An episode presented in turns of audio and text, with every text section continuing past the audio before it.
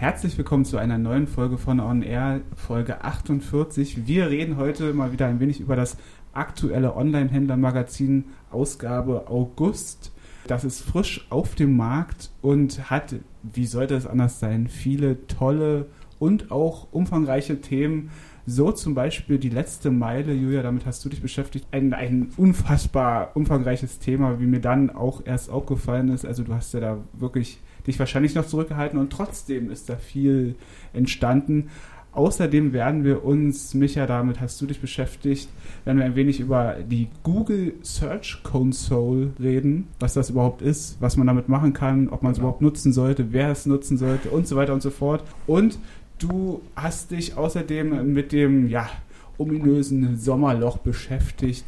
Wie sollten Online-Händler das füllen? Kann man das füllen? Dazu aber später mehr. Zunächst zur letzten Meile, Julia.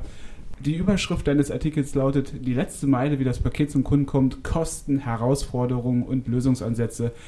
Sehr interessant, hast du da auch äh, als, als Intro gewählt, quasi mal so ein paar Zahlen, um zu zeigen, wie, wie groß der Markt in Deutschland ist. War mir gar nicht so bewusst. Drei Milliarden Pakete wurden im letzten Jahr, oder mehr als drei Milliarden Pakete wurden im letzten Jahr allein in Deutschland verschickt. Mhm. Das macht nach Adam Riese 39 Pakete pro Person im Jahr. 39 Pakete, also jetzt mal bei aller Liebe, ihr beiden, wie viele habt ihr letztes Jahr bestellt? Boah, auf jeden Fall nicht so viel. Wahnsinn, du weißt es. Mal so, ich würde vielleicht auch auf die 20 kommen durchaus. Also das ist schon, schon drin. Ich finde 39 echt wahnsinnig viel, mehr als 10 Millionen beförderte Sendungen pro Tag. Für 2021 werden 5,15 Milliarden Pakete erwartet. Nee, 4,12. Was habe ich gesagt? 5. 4, 4, ah. Verzeihung. Auf jeden Fall ein Wachstum von 5,6 Prozent pro Jahr und so weiter und so fort. Das sollen erstmal genug Zahlen sein. Das ist eine Herausforderung für jedes Logistikunternehmen. Das ist eine mega Menge, viele Pakete und äh, die CAP-Dienstleister. Das ist so ein bisschen ein zweischneidiges Ding. Die freuen sich natürlich auf der einen Seite total, weil das bringt richtig, richtig Geld in die Kassen. Ja. Also ich meine, wenn man sich die Zahlen, die, die Umsatzzahlen und Gewinnzahlen von DHL, Hermes und Co. anguckt, die freuen sich da total drüber. Das Problem ist, die letzte Meile ist der teuerste Bereich mhm. äh, bei der Paketzustellung. Also alles vorher, wo die groß bündeln können, in LKW von A nach B durch, quer durch Deutschland, ist alles nicht so schlimm.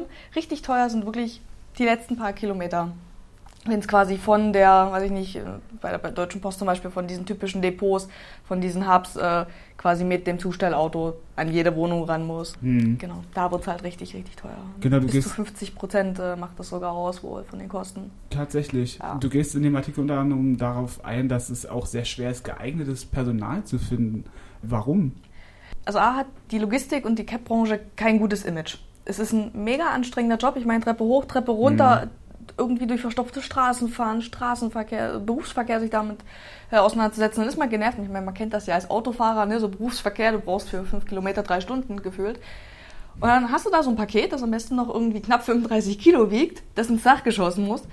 Und dann musst du immer noch höflich sein. Mhm.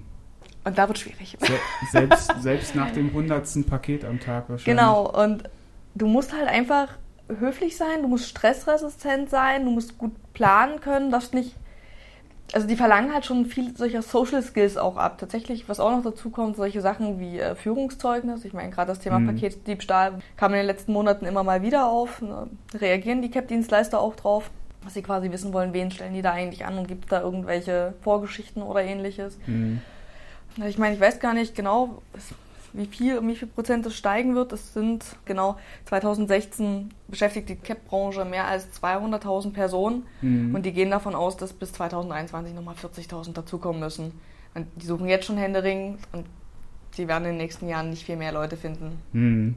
Schwierig, aber man versucht ja das ganze Thema letzte Meile ja mit verschiedenen Szenarien äh, zu lösen. Zum Beispiel Lastenfahrräder. Ein ganz großes genau, Thema. Welche Vorteile bieten sie und welche Nachteile haben sie vielleicht auch? Also Lastenfahrräder sind eigentlich mittlerweile so das große Ding. Der ultimative Vorteil, den die Dinge haben, ist A, dass sie keine, keinen CO2-Ausstoß haben. Also ist für mhm. den Umweltschutz natürlich total gut. Das ist gerade ja auch das, was sich äh, die DHL so groß auf die Fahnen schreibt. Bis 2050, glaube ich, keinen CO2-Ausstoß mehr oder irgendwie so in der, in der Richtung. Die haben da ihre Go-Green-Strategie.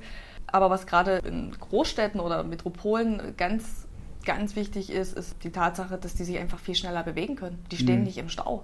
Und tatsächlich sind die Lieferfahrzeuge äh, für 80 Prozent der Staus in den Innenstädten verantwortlich. Hm. Und wenn da man mit einem kleinen, wendigen Fahrrad, also es ist halt immer noch kleiner als ein Auto, ähm, sich da durchkämpfen kann und vor allem auch Wege verwenden kann, die man als Autofahrer nicht verwenden kann, ist man dann natürlich bei weitem schneller unterwegs. Eigentlich jedes große Logistikunternehmen beschäftigt sich damit oder mit diesen Lastenfahrrädern. Ein anderes äh, ja, Werkzeug, nenne ich es mal, sind sogenannte Packstationen. Auch interessant, dass da manche der Meinung sind, der Kunde sollte sich vielleicht mal langsam daran gewöhnen, lieber zum Paket zu gehen, mhm. als das zu erhalten. Was sagst du dazu? Genau, es ist quasi die, die, Theorie, dass man die, die Kunden vielleicht ein bisschen umerziehen kann, dass die mhm. sich das, ihre Pakete einfach selber holen. Und das jetzt nicht unbedingt nur bei Packstationen, wie man es halt zum Beispiel bei der DHL kennt, die mhm. stehen ja eigentlich überall, ähm, sondern quasi auch, dass die Leute in die Filialen gehen. Also auch Hermes hat ja auch ihre Paketshops und auch UPS und äh, DPD, haben sie ja alle, dass die Kunden sich das da abholen. Das Problem ist, damit verfällt halt sämtlicher Luxus, den man mit diesen ja. ganzen Online-Bestellungen hat. Und die Leute sind halt auch faul und ganz im Ernst, ich habe auch nicht sonderlich viel Lust, jedes Mal irgendwie noch zur Post ja. zu laufen. Ich meine, ich wohne fast nebenan, aber trotzdem.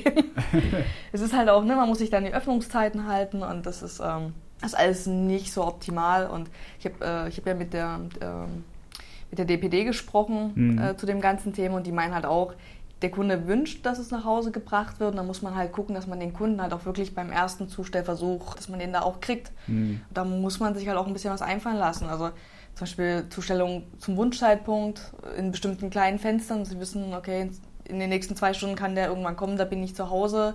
Oder dass man die Sendung noch umleiten kann, während sie auf dem Weg ist, zum Beispiel dann auf die Arbeit oder ähnliches. Da muss halt meines Erachtens hingedacht werden, weil der Kunde wird nicht irgendwie, gerade wenn er auf dem Land wohnt oder so, zur nächsten Post fahren und äh, seine ja. Pakete abholen. Ein großer Nachteil auch noch diesbezüglich, dass ja viele an eigenen Varianten arbeiten, also dass jetzt nicht irgendwie ein Universal, eine Universalpackstation existiert so unbedingt, sondern DHL hat ihre eigene und Amazon hat seine eigene und so weiter. ja, ähm, stimmt. Amazon hat jetzt, bringt jetzt seine eigene, wobei die offen ist tatsächlich. Das ja. ist ein offenes System, was ja ganz untypisch ist für Amazon.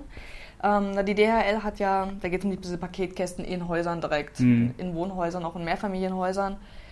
Da ist die DHL, setzt da auf ein geschlossenes System, ist halt die DHL. Aber es gibt tatsächlich von Hermes und UPS da auch Vorstöße für ein gemeinschaftliches System, mhm. was für alle offen ist. Mhm. Also die gibt es, aber davon hat man in letzter Zeit auch relativ wenig gehört. Aber wir haben uns mal äh, tatsächlich mit diesen ganzen Paketkästen und Paketboxen, Schränken oder die Dinger, die man sich an die Tür basteln kann, äh, haben wir uns in der Dezemberausgabe letztes Jahr schon mal beschäftigt.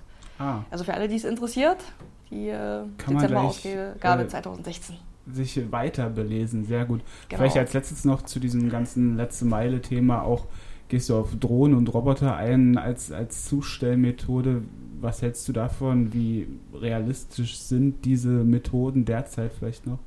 Um es ehrlich zu sagen, überhaupt nicht realistisch. Ja. Also diese Roboter sind niedlich und sie sind halt cool für die Medien und mhm. das ist schon süß, wenn da mal so ein Ding, aber diese Pilotprojekte, die da gemacht werden, da fahren vielleicht so drei kleine Roboter in winzigen Bereichen durch die Gegend, weil die haben ja auch keine lange, äh, also die können so gar nicht so lange Wege mhm. zurücklegen mhm. und haben halt auch immer so ein Paket. Also es ist Du hast ja doch selbst auch schon eins persönlich angesehen in Hamburg, oder? War das nicht so? Ne, das war in, äh, lass mich kurz sagen, irgendwo im Ruhrgebiet. Ja. Und zwar mit Mediamarkt. Die ah, haben ja. das quasi als kleines Gimmick, dass ausgewählte Kunden sich ihre mhm. Sachen quasi Same-Day-Delivery-mäßig mit diesem kleinen Roboter von, jetzt habe ich den Namen vergessen. Starship. Genau, genau. Starship. Ähm, mit denen arbeitet ja auch Hermes beispielsweise zusammen, mhm.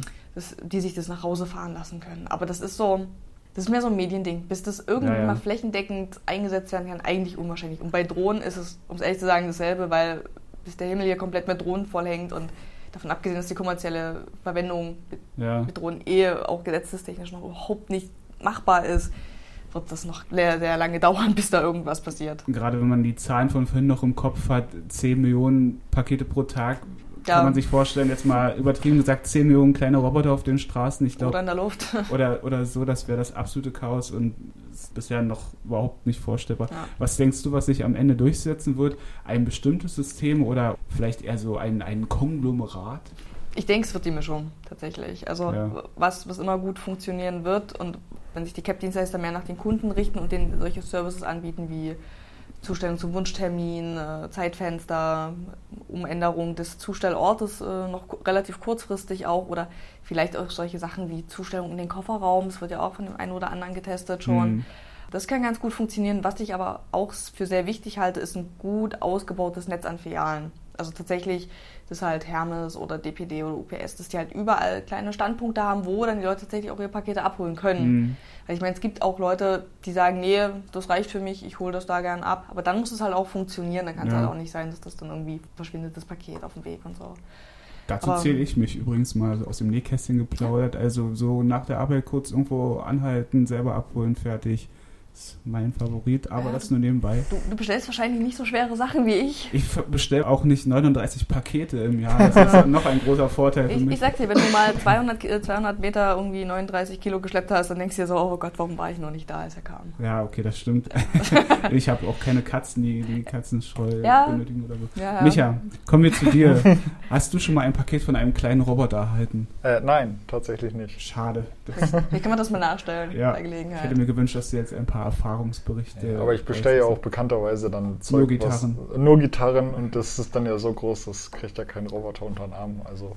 Genau, die bestellst du zum Beispiel auch im Sommer. Aber da bist du eine der wenigen. naja, egal. Ähm, jeden Monat eigentlich. Also ja. kein Monat ohne Gitarre. Das berühmt-berüchtigte Sommerloch gibt es ja in allen Gebieten. In der, keine Ahnung, Musik erscheinen wenig Alben. Es erscheinen wenig Videospiele, weil alle nur an den Seen rumsitzen, faulenzen, die Bratwürste sich in den Schlund hauen, wie auch immer. Genau, wie füllt man das Sommerloch, wie Onlinehändler die sonnigen Monate des Jahres nutzen können. Damit hast du dich beschäftigt genau. und hast ein, ein Fallbeispiel, nenne ich es mal, ge genommen, den Herrn Tobias Köhler. Der hat ein wenig Langeweile.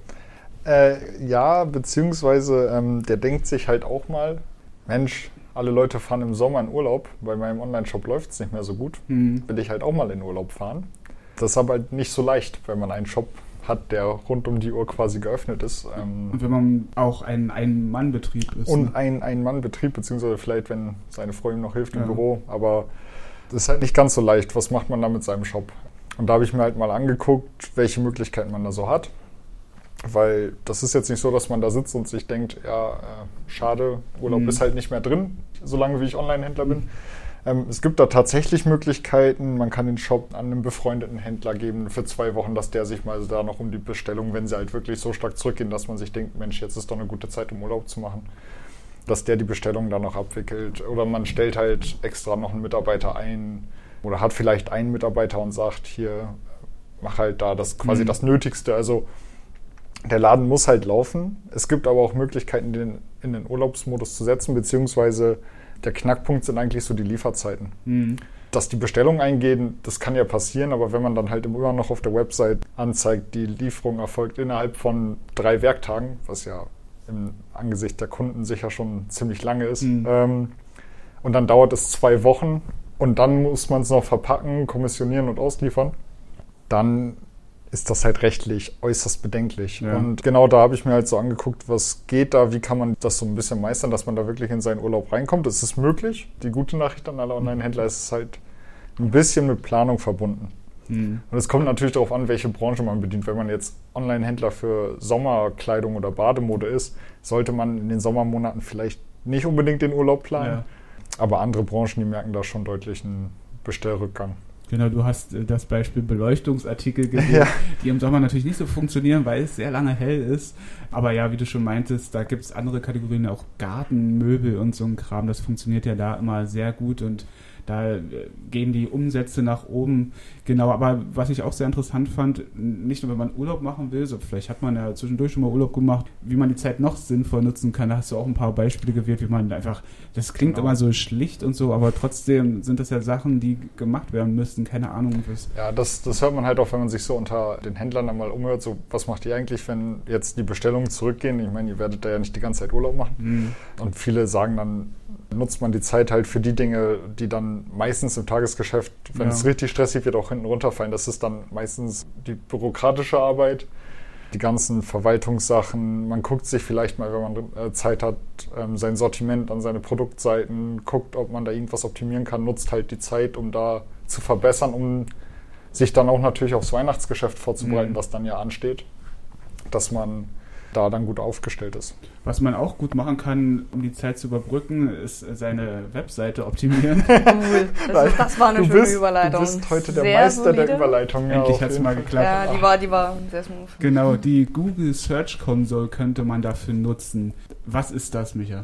Die Google Search Console hieß früher einmal Webmaster Tools. Hm und ist im Grunde eine Sammlung an Tools, die man nutzen kann, um den Status seiner Website zu überwachen, grob gesagt. Mhm. Es ist halt ein sehr tiefes Thema. In dem Artikel äh, muss man auch sagen, habe ich mal so den Einstieg da rein gewagt für Händler oder Webmaster, die jetzt sich noch nicht so sehr damit beschäftigt haben.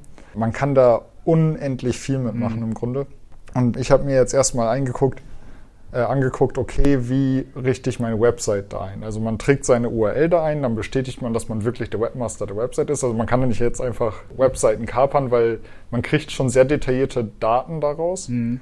Und wie richte ich das Ganze halt ein und was kann ich damit machen? Und als ersten Schritt habe ich mir so die Behebung von Crawling-Fehlern angeguckt, ja. weil das halt für die Suchmaschinenoptimierung quasi ein grundlegender Schritt ist. Die, diese berühmten Zahlen 404, 310, genau. 410 und so weiter und so fort. So, ähm, richtig, was halt, wenn das dann falsch vom Google-Bot erfasst wird, sich negativ auf das Ranking auswirkt. Und da habe ich mal geguckt, okay, was sind so da die ersten Schritte, was sind die ersten Daten, die man ausliest, wie geht man dann damit um? Mhm. Und was sind vielleicht auch so die häufigsten Fehler? So 404 ist mit der häufigste ja. Fehler in einem Online-Shop. Man stellt sich vor, ich habe ein Produkt, das ist jetzt ausverkauft, das biete ich auch nicht mehr an. Ich habe mein Lager da geräumt, nehme das Produkt aus dem Angebot, aber die Produktseite existiert. Oder ich lösche die Produktseite, aber der Link existiert noch mhm. irgendwo, in, irgendwo im Netz oder auf meiner Seite oder weiß der Geier. Und dann kommt der Kunde da halt hin und kann die Seite nicht ausspielen. Und da hilft einem, hilft einem die Search Console, diese Fehler zu finden und auch Ansätze zu finden, wie man sie behebt, um halt die Seite besser zu machen. Genau, das, sodass man auch im Ranking steigt und so weiter. Da hast du ja auch interessante Zahlen nochmal herausgepickt. 3,29 Billionen Suchanfragen allein bei Google. Marktanteil in Deutschland 94,52 Prozent. Also Google ist das ja Must-Have. Dachte man sich schon vorher auch ohne die Zahlen, aber die Zahlen belegen es noch einmal. Genau, und da lohnt es sich natürlich, seine Website zu verbessern mit der Google Search Console, früher bekannt als Google Webmaster Tools. Ich habe mich natürlich auch ein wenig äh, ausgelassen im Magazin und habe mich mit einem etwas abgefahrenen Thema beschäftigt. Haptik E-Commerce, haptischer Onlinehandel, eine Sache, die man sich jetzt noch nicht so richtig vorstellen kann, aber wenn man sich näher damit beschäftigt, merkt man erstmal, dass da schon Sachen existieren, von denen man nicht dachte, dass die existieren oder nur in irgendwelchen komischen Sci-Fi-Filmen oder so. Da gibt es zum Beispiel das sogenannte O-Phone, also erstmal Haptik, E-Commerce, wie der Name schon sagt. Der Onlinehandel beschränkt sich ja so normalerweise grob auf das Optische. Du hast irgendwelche Bilder oder Texte fertig. Und ein großer Vorteil des stationären Handels ist natürlich, dass du das Produkt vor dir hast. Du kannst es in der Hand nehmen, kannst dann riechen, dran rumfummeln, alles, worauf du Bock hast. Noch ablecken. Ja, Bisschen wenn man das will. Ich glaube, spätestens dann kommt der Verkäufer vorbei und fragt mal nach, was man, du da machst. Also, aber weißt du, wie es ist? Ablecken und dann ist es deins. naja. Dann will es kein anderer mehr haben. Man kann es ja heimlich machen. Auf jeden Fall. wie auch immer. auf jeden Fall, der Onlinehandel, also es wäre schon von Vorteil, da noch andere Sinne mit einzufügen, um das Produkt irgendwie gegenwärtiger zu machen. Und eine Möglichkeit besteht beispielsweise durch das sogenannte O-Phone. Damit kann man nämlich Gerüche versenden. Also für den Empfang benötigt man das sogenannte O-Phone. Das kostet 200 Dollar, ist so ein längliches Gerät mit, mit zwei Röhren. Und da sind verschiedene Kapseln drin und äh, Grundaromen. Und im Prinzip soll es damit möglich sein, 300.000 unterschiedliche Düfte herzustellen. Das wird an der Harvard Universität entwickelt unter der Leitung von Professor David Edwards. Ganz, ganz abgefahren. Du kannst dann quasi damit Gerüche versenden und empfangen und so weiter und so fort. In eine ähnliche Richtung geht auch das sogenannte Senti, kostet nur 50 Dollar, ist so Tischtennisball groß, steckt man in sein Smartphone oder Tablet und kann damit ja auch Gerüche versenden bzw. empfangen. Da gibt es verschiedene Duftkartuschen mit den Gerüchen Rose, Erdbeere, Kaffee und Lavendel und Rosmarin. Kosten ah, ja. 7 Dollar Aber was ist denn dann der Sinn von diesem letzten Gerät, wenn das nur diese fünf oder sechs Gerüche abbilden kann? Wenn du auf Kaffeeseiten surfst, dann kriegst du da also, Kaffee. Also du kannst zum Beispiel Facebook-Nachrichten versenden und denen einen gewissen Geruch, weil ist jetzt für den Onlinehandel weniger geeignet, so. aber mhm. ist schon mal eine Grundlage, auf die man aufbauen kann. Da gibt es aber auch noch was für den Geschmackssinn, sogenannte Electronic Lollipops. Die werden an die Zunge gehalten, so Elektronen, die dann irgendwas, mhm. irgendwelche Geschmäcker auslösen. Gerade natürlich für den E-Food-Bereich, ne? Also, keine Ahnung, man ist bei Lieferando und ist sich unschlüssig, welche Pizza man nehmen will und dann hältst du das Ding ran und, und hast den Geschmack schon mal im Mund und nimmst dann da Pizza Hawaii oder so, keine hm. Ahnung. Obwohl, die kennt man natürlich auch so. Aber ich krieg ja so schon Hunger, wenn ich mir Pizza durchlese, wenn ich für Mittag bestellen will. Wenn ich dann auch noch das Ding rieche und schmecke, dann das ist ja ganz schrecklich. Ist doch, ist doch super. Oh. Umso schneller bist du am Kauf. Ja, du aber, bin, aber tatsächlich ja, aber cool ist es, mit dem, ist es mit dem Riechen zum Beispiel bei Duftkerzen. Ne? Mhm. Duftkerzen im Online-Shop bestellen, wie riecht das toll? Kannst du vorher mal Beispiel, einen ja. tiefen Zug nehmen davon. Genau, ein sehr schönes Beispiel. Geruchssinn, Geschmackssinn und aber auch Tastsinn gibt es auch schon. Das wird im sogenannten Mixed Reality Lab erforscht. Das hat man vielleicht sogar schon mal gesehen bei Reddit oder in irgendeinem Forum. Äh, so Ringe, die sich zwei Menschen anstecken können und wenn dann da der eine auf Honolulu darauf drückt, äh, spürt der andere diese, diese Berührung total abgefahren. Da sind auch unendlich viele Möglichkeiten drin. So, es sind alles nur Grundlagen und das wird natürlich noch erforscht ohne Ende, aber auf jeden Fall sehr interessant in 20, 30 Jahren wahrscheinlich auch für den Onlinehandel noch interessanter als jetzt. Klingt auf jeden Fall ziemlich fancy. Genau. Fancy sind auch die anderen Themen, die wir noch im Magazin haben, unter anderem das große Titelthema Payment 2017. Das müssen Händler bieten, was sich 2018 mit PSD2 ändert. Datenschutzgrundverordnung auch ein großes Thema in der August-Ausgabe des Online-Händler-Magazins. Michael, du stellst noch den Online-Händler Unique vor, ne? Richtig und gebannte Werbung, was es beim Einsatz von Bannern alles zu beachten gilt. Und natürlich ganz wichtig noch Amazon SEO Teil 1. Da kann man damit rechnen, dass in der nächsten Ausgabe Teil 2 kommt. So sieht es nämlich aus. 4,90 Euro kostet das wie immer. Vielen Dank an euch beide. Wer auf dem aktuellsten Stand in Sachen E-Commerce bleiben will, verfolgt onlinehändlernews.de, den Amazon, den Logistik Watchblog und liest fleißig das Magazin. Das Online-Händler-Magazin kann man natürlich auch ein Probe-Abo abschließen oder ein Jahresabo. Ich bedanke mich fürs Zuhören und sage bis zum nächsten Mal.